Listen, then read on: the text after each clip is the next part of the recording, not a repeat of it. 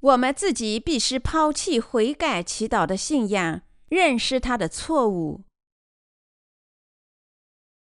加拉太书第六章一至十节，弟兄们，若有人偶然被过犯所胜，你们属灵的人就当用温柔的心把他挽回过来，又当自己小心，恐怕也被引诱。你们个人的重担要互相担当，如此就完全了基督的律法。人若无有，自己还以为有，就是自欺啦。个人应当查验自己的行为，这样他所夸的就专在自己，不在别人啦。因为个人必担当自己的担子。在道理上受教的，当把一切虚荣的供给施教的人，不要自欺。神是轻慢不得的。人种的是什么，收的也是什么。顺着情欲撒种的，必从情欲收败坏。顺着圣灵撒种的，必从圣灵收永生。我们行善不可丧志，若不灰心，到了时候就要收成。所以有了机会，就当向众人行善，向信徒一家的人更当这样。至今我讨论了加拉太书中的某些问题，但要更深刻的解释加拉太书，我仍然是要做更多的布道。因为加拉太书中的道包含了大量属灵的教训，必须认真对待。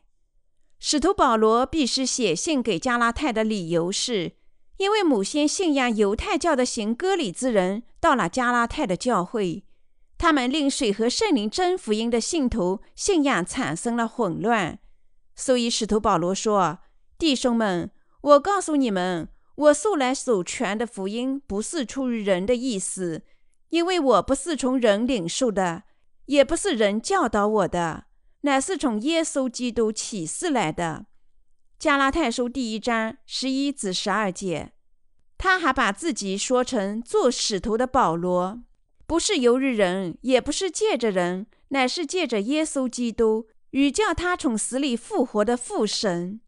加拉太书第一章第一节，使徒保罗明确说，他信仰的福音。或者他做使徒不是从人来的，而是从神来的。保罗承认他与基督同钉十字架，与他一起复活。他说：“你们受洗归入基督的，都是披戴基督啦。”加拉太书第三章二十七节。换句话说，保罗总教圣说，信仰水和圣灵的福音，人人领受属灵的洗礼，与耶稣基督同死。重生得新生。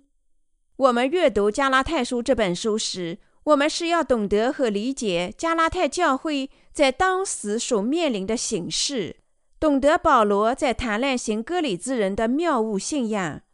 他们错误的律法主义信仰已经流传到我们这个时代，演化的结果正是悔改祈祷的信仰。严格的说，在当今世代的基督徒相信，他们通过悔改的自我祈祷得洗自己的罪孽。但保罗明确地说，这是堕落的信仰。在此，我们必须认识到，保罗传播的福音是水和圣灵的福音。因此，无论谁想要遇见救世主耶稣基督，都必须首先知道水和圣灵的福音，信仰他。当我们信仰水和圣灵的福音，我们就能与耶稣基督同死，与他一同复活。那些信仰水和圣灵福音的人，能依靠他们正确的信仰过信仰生活。在解释和传播加拉太书时，我再次想到我们这些水和圣灵福音的信徒是如何从神那里领受属灵之极大赐福的。而且，加拉太书是真理之道，他告诉我们。今天基督徒的信仰存在谬误，他们声称通过悔改的自我祈祷清洗他们罪孽。写这道最初是为了说明从犹太教延伸出来折磨早期教会信徒的律法主义信仰之谬误，但现在也针对揭露目前许多基督徒所信的悔改教义之谬误。一方面，我们传播水和圣灵福音的信仰至关重要。另一方面，指出百姓的错误信仰也刻不容缓。如果神没有撰写加拉太书，我们今天不可能认识悔改的祈祷成了如此荒谬的教义。换句话说，没有加拉太书，我们不能成功的证明依靠悔改祈祷清洗罪孽的教条是错误的。那样的话，我们不能指引无数人正确的信仰水和圣灵的福音。但幸运的是，我们有真理之道，使我们能够正确的辨别正确与错误。那时，我们将认识到，百姓靠悔改的自我祈祷得洗他们的罪孽，完全是谬误的信仰。使徒保罗以行割礼之人谬误的信仰为例，透彻地向我们解释悔改祈祷之谬误。保罗一针见血地指出悔改祈祷的矛盾，并向我们做解释。我们多么幸运啊！今天我们也能向那些坚持悔改祈祷之谬误信仰的基督徒解释他们信仰的谬误，因为我们水和圣灵福音的信徒现在能够证明悔改祈祷之教义的谬误。现在传播这真福音要容易得多。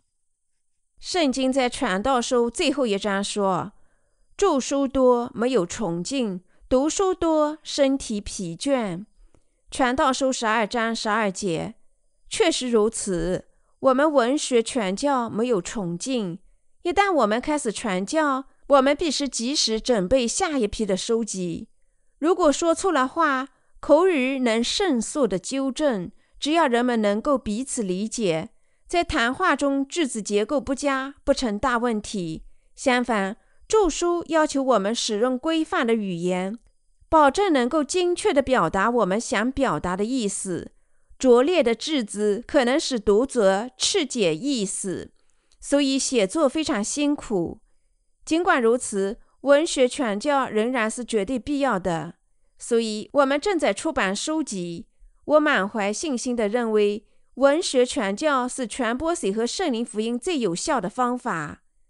神把这项任务托付给你我。我非常高兴，充满感激。文学传教对我们传播水和圣灵的福音帮助极大，所以我们不能懒散地对待这项工作。我们必须更加感谢神托付给我们这项工作。未被耕种的地称作休耕地，休耕地上杂草丛生。为了复耕荒废多年的田地，农夫必须首先犁耕尘土。再除去杂草、灌木和荆棘。如果农夫没有这么做，那么种子因为灌木和荆棘不能生根。即使有些种子下地生根发芽，它们最终也会被灌木排挤、枯萎凋亡。同样，如果我们希望向全世界传播水和圣灵的福音，我们不能把水和圣灵福音播撒在一片废墟的心田里。那时，百姓的心就像休耕地一样，充满了许多错误的教义。所以，如果生命的种子水和圣灵的福音只是播种在这样的地上，它将全部枯萎凋亡，不管种子多好。所以，当我们努力耕作信仰的田地，我们必须首先拔除杂草般的错误信仰。那时，我们才能播撒水和圣灵福音的种子。我们谨慎地做了这步工作，系统地向全世界传播水和圣灵的福音，直到今天。我们通过关于会幕的布道，详细的见证，只有水和圣灵福音才是正确的真理。同样，只有当我们严格、详细地解释今天基督徒信仰之谬误。他们才会认同我们的教训，重新回到正确的信仰上来。因此，我们必须用每个国家和部落的各种语言，首先解释他们信仰的谬误。我们还必须向他们见证水和圣灵福音。我们向他们传播水和圣灵的福音时，明智的做法是详细指出他们信仰的谬误。那是因为每个人在行动上都是可能走错路，但如果信仰谁和圣灵的福音，谁也不会走错路。所以，这里我想明确的说明，今天基督徒的信仰是多么的错误。他们想靠悔改的祈祷领受罪孽得赦。我还想明白的说，他们依靠自己错误的信仰，绝不能在神面前从罪孽中得赦。和加拉太教会那些行割礼之人称圣徒只有受割礼才能做神百姓的谬误信仰一样，今天认为悔改是必不可缺的信仰，也是一种谬误的信仰。我们必须向每个人解释悔改教义的谬误，把水和圣灵福音种植在那些接受我们解释的人士身上，只有那时。种子才会最终被正确的播种、发芽、生长和结出果子。虽然我们做这项工作很困难，但当我们看到自己的劳动成果时，我们只能感谢神。当我们阅读加拉太书时，我们能够理解真福音与假福音之间本质的差异，这对我们的信仰生活帮助极大。通过阅读加拉太书，我们在信仰上取得了很大的进步。主教导我们要认识到别的福音是如何涌现出来的。我相信神已经赐福他的教会，使你我能够识别真福音与假福音，警惕这些假福音。万事都有次序，建造房子必须先打好牢固的地基，然后才能开始砌砖。架梁，同样，传播水和圣灵福音的工作也有秩序。福音传教士不能想怎么传福音就怎么传福音，他必须逐步解释，确保每个人都能完全理解。换句话说，我们必须及时的、逐渐的改变人们信仰和心灵。为此，我们必须首先具备足够的圣经知识。第二，我们是要用恰当的用语解释福音。第三，我们是要完全使用详细的圣经用语，充分的向他们阐述。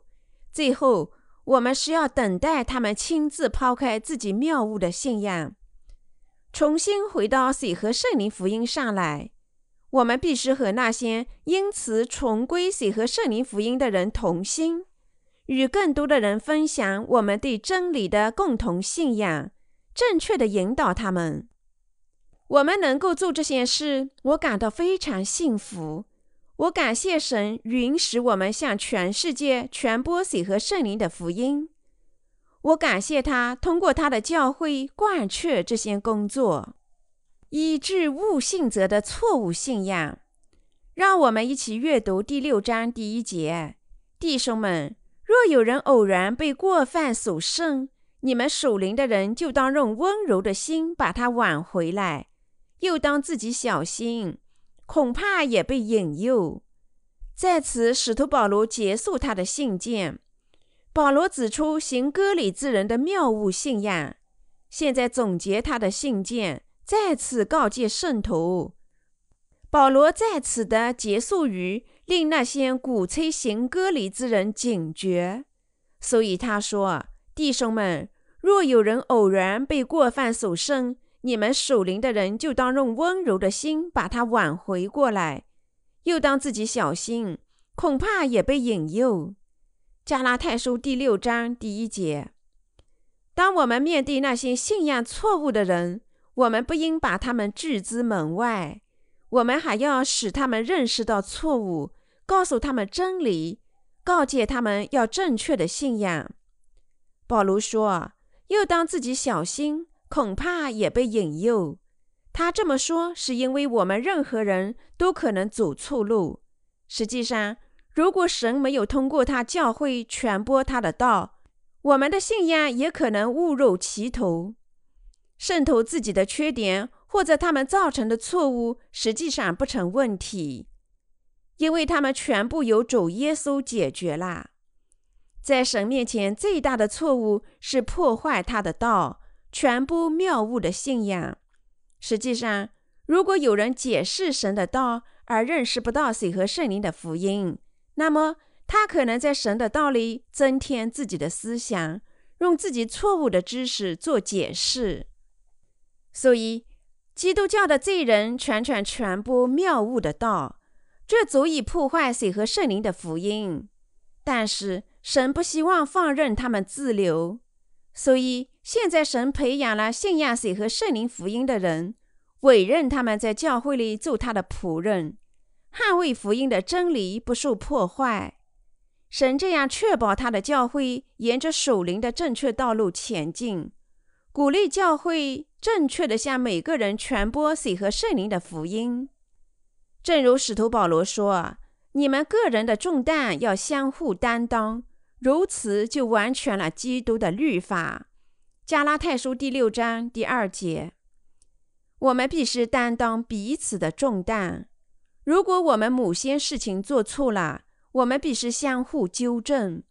我们必须彼此团结，履行基督的律法。为此，我们必须正确的交流水和圣灵福音的信仰。我们必须帮助众灵魂从他们的罪孽中得救。这些人又相继把福音传播给更多的人，使世上的每个人都可能得救。当保罗告诉我们要彼此担当重担，他的意思是说，我们在侍奉福音时应彼此担当重担。换句话说。他告诉我们要分担彼此的重担，正确的引导圣徒。我们能使众人领受罪孽得赦，避免在神的教会里造成不和。使徒保罗在加拉太书第六章第三节中说：“人若无有，自己还以为有，就是自欺啦。”换句话说，如果有人认为自己在灵性上完全成熟，而事实上并没有达到守灵的信仰，那么他在自欺。早期教会时期认为，从行割礼之人那里受割礼就能成为神的百姓，这种观点完全是无稽之谈。使徒保罗明确地说：“你们受洗归入基督的，就是披戴基督啦。”加拉太书第三章二十七节。与保罗的信仰相比，那些行割礼之人的信仰确实一无所事。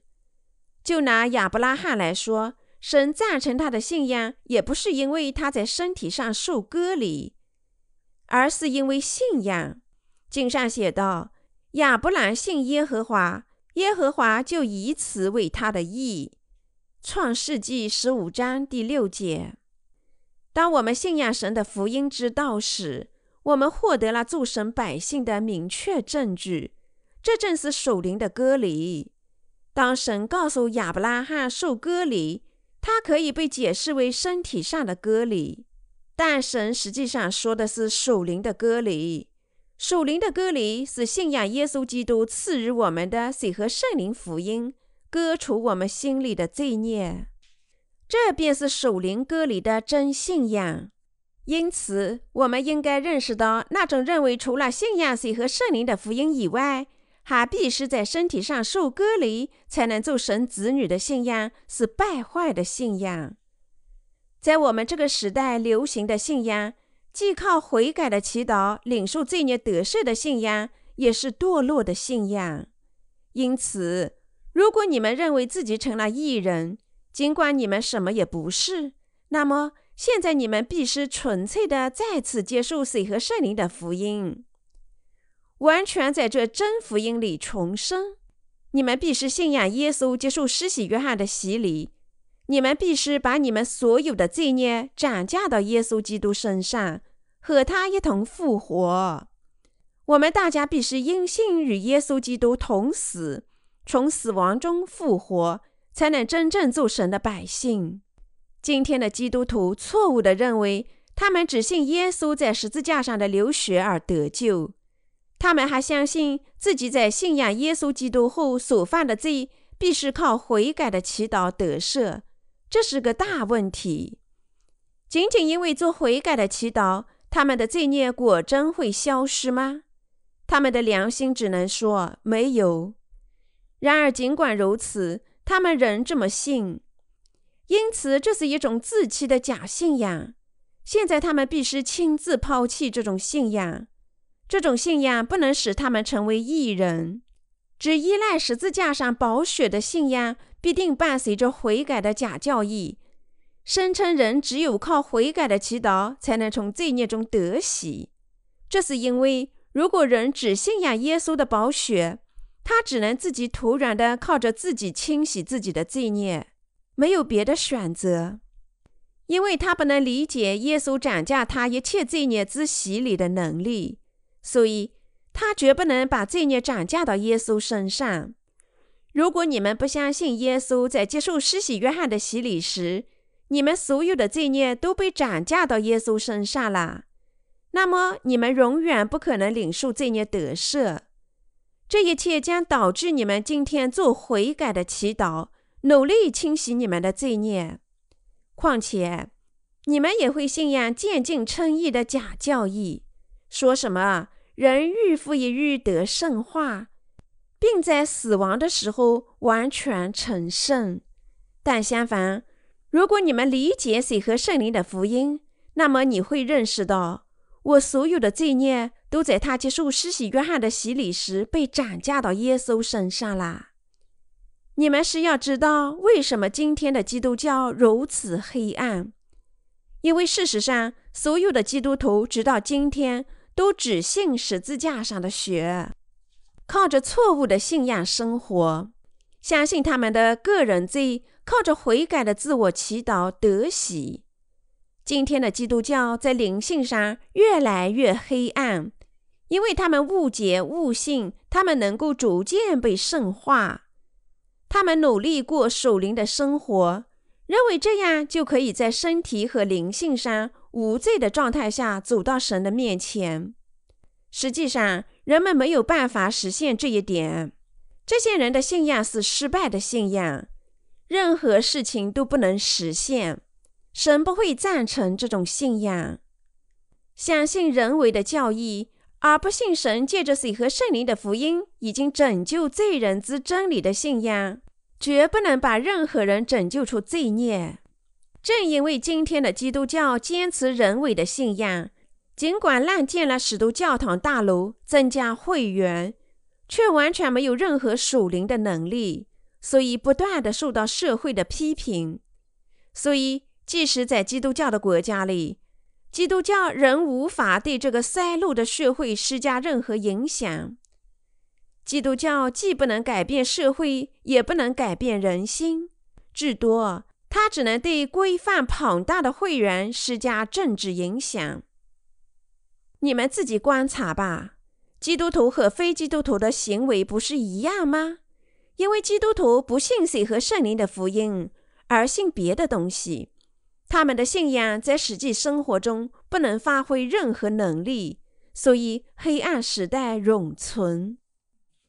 今天那些只信十字架上血和依靠悔改之自我祈祷的基督徒，必须认识到他们一无所获；即使现在，也必须信仰水和圣灵的福音。所有那些相信自己靠悔改的祈祷已经领受罪孽得赦的人。直到今天，仍然没有在他们身上看到任何属灵的变化。如果你们至今只信十字架上的血，你们必须认识到，你们还没有领受罪孽得赦，完全不能实现任何目的。你们必须信仰水和圣灵的福音，因此从所有罪孽中真正得救。我们必须能够辨别真福音与假福音。让我们回到加拉太书第六章四至五节。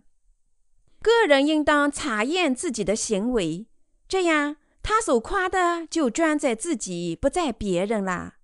因为个人必担当自己的担子。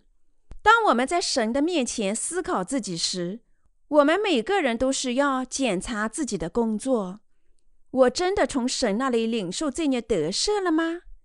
耶稣基督接受施洗约翰的洗礼时。我所有的罪孽真的都转嫁到他身上了吗？我的罪孽借水和圣灵福音的信仰转嫁到耶稣身上了吗？当人思考这些问题，如果他确实因为信仰水和圣灵的福音从罪孽中得救，那么他的喜乐唯独在自己身上，而不是在别人身上。在此，保罗告诉我们：个人必担当自己的担子。每个人都应当从罪孽中得救，每个人也都应该做神的工作。毕竟有其他人替你们信仰水和圣灵的福音吗？没有，一个也没有。尽管圣经明确地提出悔改祈祷的本质，但实际上很少人能正确地认识这一点，改变他们堕落的道路。如果人人认识到他不能靠悔改的自我祈祷领受罪孽得赦，但尽管如此，却不愿意抛弃对悔改祈祷的错误信仰，那么他最终还是不能从罪孽中得赦，因为他不懂水和圣灵的福音真理。尽管许多人想理解水和圣灵的福音，但他仍然不能抛弃现有的错误知识，所以。他们不能实现真得救。虽然你们可能对其他人说你们已经从罪孽中得救，但你们许多人仍然不能对自己说同样的话。罪人的良心不断谴责他的灵魂，责备说：“你仍然是个罪人。”所以他在自己心里没有任何喜悦。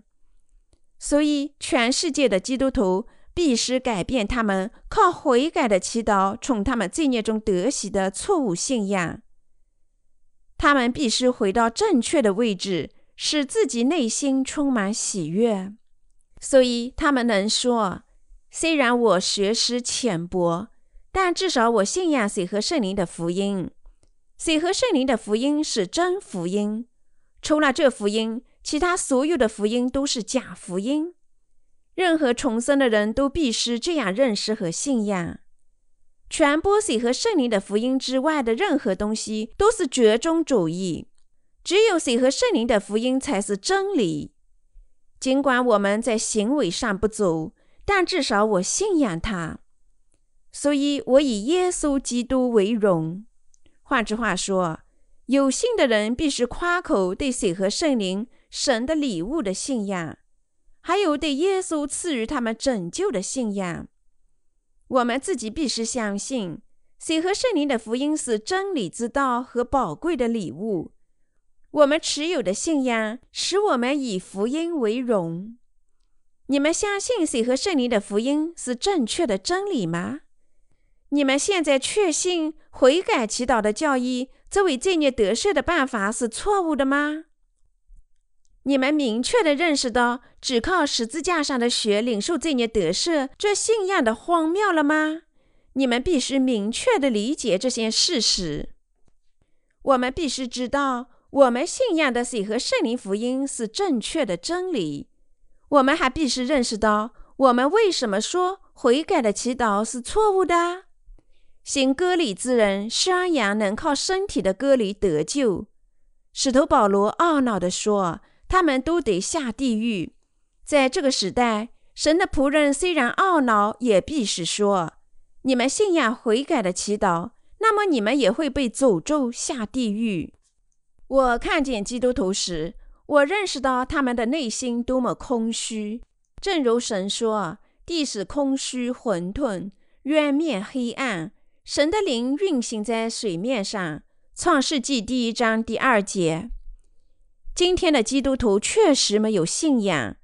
至于那些相信他们的罪孽能靠悔改的祈祷得土的人，他们心里不信仰水和圣灵的福音，因此不具有真理的福音。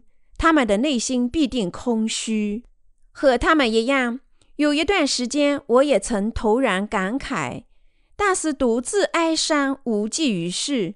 我寻找真理，充实我的内心，最后。我从神的道里遇到了水和圣灵的福音。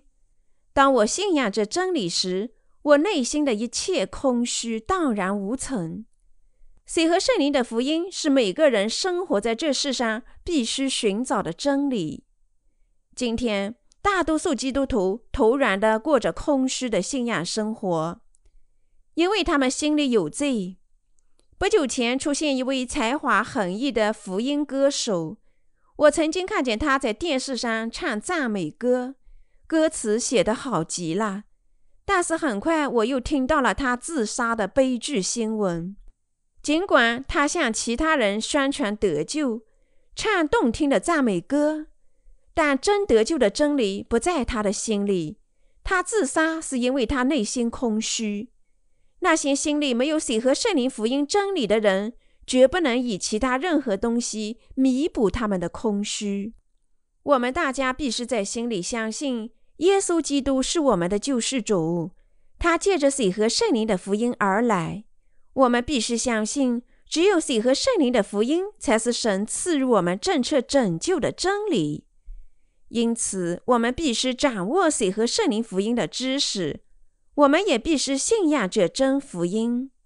请看，今天只信十字架上的血的信仰，从根本上拒绝了耶稣接受施洗约翰洗礼的真理。今天百姓所依赖的悔改教义，不是从那种只信十字架上血的信仰而来的吗？另外，渐进式圣化的教义，不也是从只信十字架上的血的信仰滋生出来的吗？我们能从那些只信十字架上的血的人心里找到正确的信仰吗？我们从他们心里找到了另一种荒谬的教义，即无条件拣选的教义。许多神学家和牧师专心致志地追随加尔文所谓的无条件拣选的教义，认为神会无条件地拣选某位人，而留下某些人。这样的教义有意义吗？神是这么一位不公的神吗？如果你们把第一个纽扣扣错了，那么你们剩下的所有纽扣也扣不对。你们必须认识到，如果你们只信耶稣，却不知道今天基督教教义的荒谬，那么你们的信仰如同空中耻物，你们将毕生过着毫无用处的信仰生活。最终只得被抛下地狱。马丁·路德直言不讳地指责天主教，宣扬如果人们购买赎罪券，就能从罪孽中得喜的主张，从而触发了宗教改革。但是，路德所做的一切只是指出当时教会的某些错误，并没有宣传水和圣灵的福音。毫不夸张地说，他只是触动了宗教改革。而不是信仰改革的本身。如果认识到谁的福音和圣灵是真理，如果他在真正意义上发动了信仰的改革，那么现在的基督教不会成为世上的一种宗教。因此，虽然16世纪的那场改革在许多国家进行，但没有传播水和圣灵福音的真信徒。一个了无生气的教堂。必定庸俗不堪。你们自己看吧。今天新教徒的神职人员不是模仿天主教的穿着，寓意把自己打扮成牧师那样吗？更糟粕的是，我听说有些教派非常的强调圣餐礼仪，在每种崇拜场合都要履行。实际上，有些教派信仰天主教鼓吹的变体乱教义，所有这些都是假信仰。他们是改革一无所获的证据。耶稣在约翰福音第六章五十五节说：“我的肉真是可吃的，我的血真是可喝的。”我们的主把他的身体视为生命的粮，那是因为耶稣接受施洗约翰的洗礼，一次性把天下所有罪孽都转嫁到他自己身上，在十字架上死亡，从死亡中复活，从而成了我们的救世主。因为耶稣借着水和圣灵的福音涂抹了我们所有的罪孽，他把自己的身体说成真生命的粮。因此，治变乱的教义散布：如果牧师赐福，圣饼实际上会变成耶稣的身体，人们吃了圣饼就获得了生命的粮，这是错误的。虽然我们在圣餐上吃饼喝酒。这并不意味着生命的粮靠这种仪式得来。当耶稣的门徒问主：“我们当行什么才算做神的功呢？”主告诉他们说：“信神所差来的，这就是做神的功。”约翰福音第六章二十八至二十九节。信仰被父差来的耶稣所成就的工作，就是执行父神的工作。谁是父神差来的呢？他正是耶稣基督。耶稣基督来到这世上做了什么呢？他接受施洗约翰的洗礼，在十字架上流尽宝血而死，从死亡中复活，从而完全拯救了我们。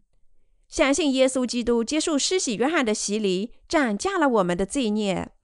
他在十字架上死亡，同时肩负天下所有的罪孽。他因此拯救了你我。所以做神的工作，首先要求我们信仰水和圣灵的福音。我的信徒朋友们。如果你们心里信仰谁和圣灵的福音，那么你们每个人心里就有了自豪的东西。但是，如果你们不信，那么你们就没有什么值得自豪。所以，我们每个人必须担当信仰的重担。每个人都必须知道和信仰耶稣基督是借着水和圣灵的福音而来的救世主，因为你们不能识别假教义或骗人的谎言。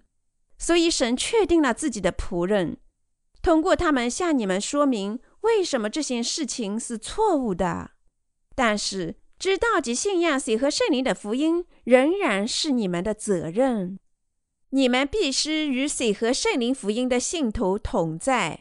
使徒保罗在加拉太书第六章第六节说：“在道理上受教的，当把一切施用的供给施教的人。”如果传播神的道的人信仰谁和圣灵的福音，把这福音传播给你们，那么你们还必须和那些领导你们的人同心。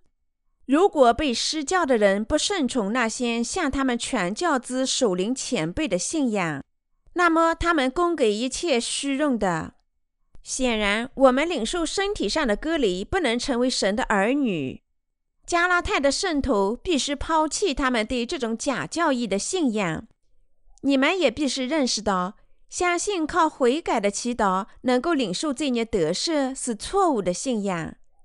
你们必须在心里坚持水和圣灵的福音，信仰水和圣灵的福音。如果你们说，但我并不这样认为，拒绝神赐予的真理，那么你将被抛进地狱之火。天堂和地狱取决于你们的选择。我们必须承认，神已经在教会里确定他的仆人。我们必须因信跟随他们。真正的领导传播水和圣灵的福音。不传福音的人，充其量只是雇佣的劳动者。我告诉你们，大家要认识到，传播水和圣灵福音的领导是神的仆人，是神钦定的。你们相信吗？无论我多么不足，是神兴起我，让我站立到你们面前，不是因为我聪明，而是神赐予我水和圣灵的福音比你们早。我在做他的工作，是神兴起我做领导，传播他的道。如果我信仰水和圣灵的福音，传播水和圣灵的福音，你们是要承认我做你们的领导，信赖我。当我信仰水和圣灵福音的人向你们传教时，说悔改的祈祷是堕落的，你们必须抛弃他们。那么你们必须理解我这么信，这才是真正正确的信仰。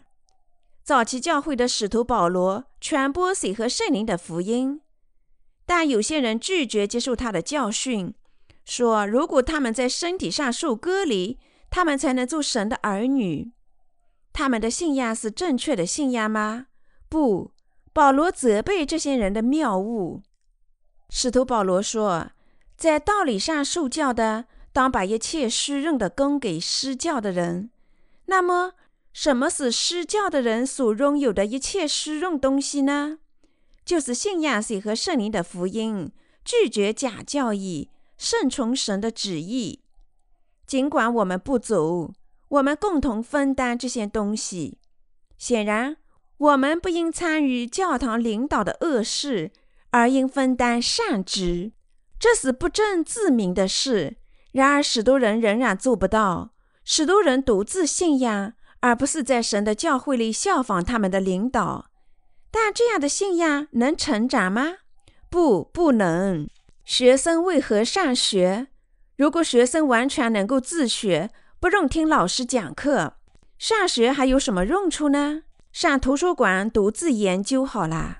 需要师傅的理由是让最早得到的人引导学生，做他们的向导。一旦学生得到老师的指导，他更容易理解。只要学习一次，从此他就能自己做了。就像学校里需要师资一样，神的教会里也需要神的仆人。没有这样的领导，属灵的死亡随之而来。没有领导，会众在灵性上将受到狼才般的假先知欺骗和剥削，他们将被剥夺所拥有的一切，包括在身体上和灵性上。因此，和那些传播神的道的一起居住在神的教会里，不失为上策。从成人小组到主日学校。姐妹团契和青年集会必须有一位领导指导他们，每个教会也必须有一位领导，因为没有领导，羊群会立即死亡。我们有国家和政府是好事，想一下无政府状态会发生什么现象？没有政府，我们的社会就没有知识，退化成弱肉强食的自然状态。所以柏拉图说。即使恶劣的政府也强于无政府。国家有百姓，这个国家必定是要一位领导人，正如总统或者总理应该尽心尽职维持社会的秩序，保证百姓生活幸福一样。神的教堂也必须有一位领导维持守灵的秩序。如果教会的成员不承认领导和保护他们的领袖，则他们无异于守灵的孤儿，神的福气不能赐予这样的人。我这么说，不只是为了提醒你们我这位领袖的地位，而是我在解释一个信仰的基本道理。你们在神的教会里过信仰生活时，虽然你们心里要有神，但还必须有一位神任命的领袖，帮助你们的信仰成长。我信心十足地说。如果你们心中没有领袖，你们的信仰绝不能成长。我的信徒朋友们，你们觉得很难依赖神教会的领袖吗？你们在想有一天打倒他们，自己取而代之吗？在我国南韩，反对党不愿接受最近一次总统选举的结果，一直谋划打倒总统。去年，该党趁总统江山不顾的机会。投票弹劾总统，最终触发了一场空前的宪法危机。同样，如果你们在神的教会里不承认自己的领袖，你们必定图谋有一天打倒他们，取而代之。这种想法违背神。今天的经文在这里说，受教的人应该与施教的人分担善职。神在这里告诉我们，分担善职。而不是恶旨。那么，领袖有什么善旨呢？首先，信仰谁和圣灵的福音是一件善旨。如果我虽然信仰谁和圣灵的福音，但还要信仰别的东西，结果会怎么样呢？你们必定像我那样信。所以，使徒保罗说，他把重生前学到的世俗哲学与知识看作粪土。腓立比书第三章第八节。同样，当错误信仰的基督徒认识真理、信仰谁和圣灵的福音时，他们必须抛弃基督教的一切教义，视之为粪土。你们承认和信赖我，信仰并传播谁和圣灵福音的人作为你们的领袖，那么你们就得福了。你们正与传播谁和圣灵福音的人分享善举。另一方面，如果你们不信谁和圣灵的福音，如果你们不依赖自己的领袖，甚至怀疑他，那么你们不能分担一切善职。使徒保罗在加拉太书第六章第七节说：“不要自欺，神是轻慢不得的。人种的是什么，收的也是什么。”我的信徒朋友们，你们不可欺骗自己的信仰。你们必须检查自己是否真正信仰谁和圣灵的福音，还是信仰别的福音，确保不受欺骗。保罗在这里说：“神轻慢不得。”这表明神不应被轻视。神说：“如果你们信仰水和圣灵的福音，你们已经得救，那么你们便是我的儿女。如果你们信仰水和圣灵的福音，对神说：“父啊”，那么神会认你们做他的儿女，说：“是的，我是你们的父。”但相反，如果有人不信水和圣灵的福音，即使说：“神啊，我的父”，那么神会说：“你在嘲讽我吧？你在妄称我的名。”所以，使徒保罗说：“不要自欺，神是轻慢不得的。诚然，神不能被嘲笑。”保罗即使在加拉太书第六章第八节说：“甚至情欲撒种的，必从情欲收败坏；甚至圣灵撒种的，必从圣灵收永生。”我们撒种的是什么？我们应该撒种的是信仰。我们应该撒种哪种信仰？我们应该撒种水和圣灵福音的信仰。另一方面，这意味着我们不应在心里撒种人为的教义。圣经在这里明确地说，信仰神赐予的水和圣灵福音的人得永生，而为了自己肉体撒种其他东西的人得腐败。现在，使徒保罗告诫行割礼之人不要自欺。你们相信自己受割礼就能成为神的百姓吗？正因为这种观点是错误的，神告诉那些信仰悔改之自我祈祷的人不要自欺，罪孽不因悔改的祈祷而消失。基督徒认为任何人不做悔改的祈祷都是异端，但他们心里比谁都清楚，无论他们多么热诚地做悔改的祈祷，他们的罪孽仍然不能得土。他们做悔改的祈祷。只因为他们没有别的办法解释罪孽的问题，他们做悔改的祈祷，恰恰因为只信十字架上的血。如果他们信仰水和圣灵的福音，他们为什么还是要做悔改的祈祷呢？这种祈祷大可不必，因为他们已经借水和圣灵的福音，把所有的罪孽转嫁到耶稣身上了。只信十字架上的血的人在自欺。在轻慢神，当然，即使这些人想轻慢他，神确实不能被轻慢。但如果有人欺骗自己的信仰，称神为他的父，同时心里有罪，那么他便是轻慢神。任何人心里有罪，如果对神说“父啊”，就相当于在说你是那些注定要下地狱之人的父。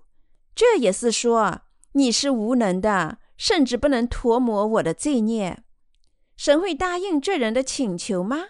不，当然不能。因此，我们必须首先信仰水和圣灵的福音，成为神真正的儿女。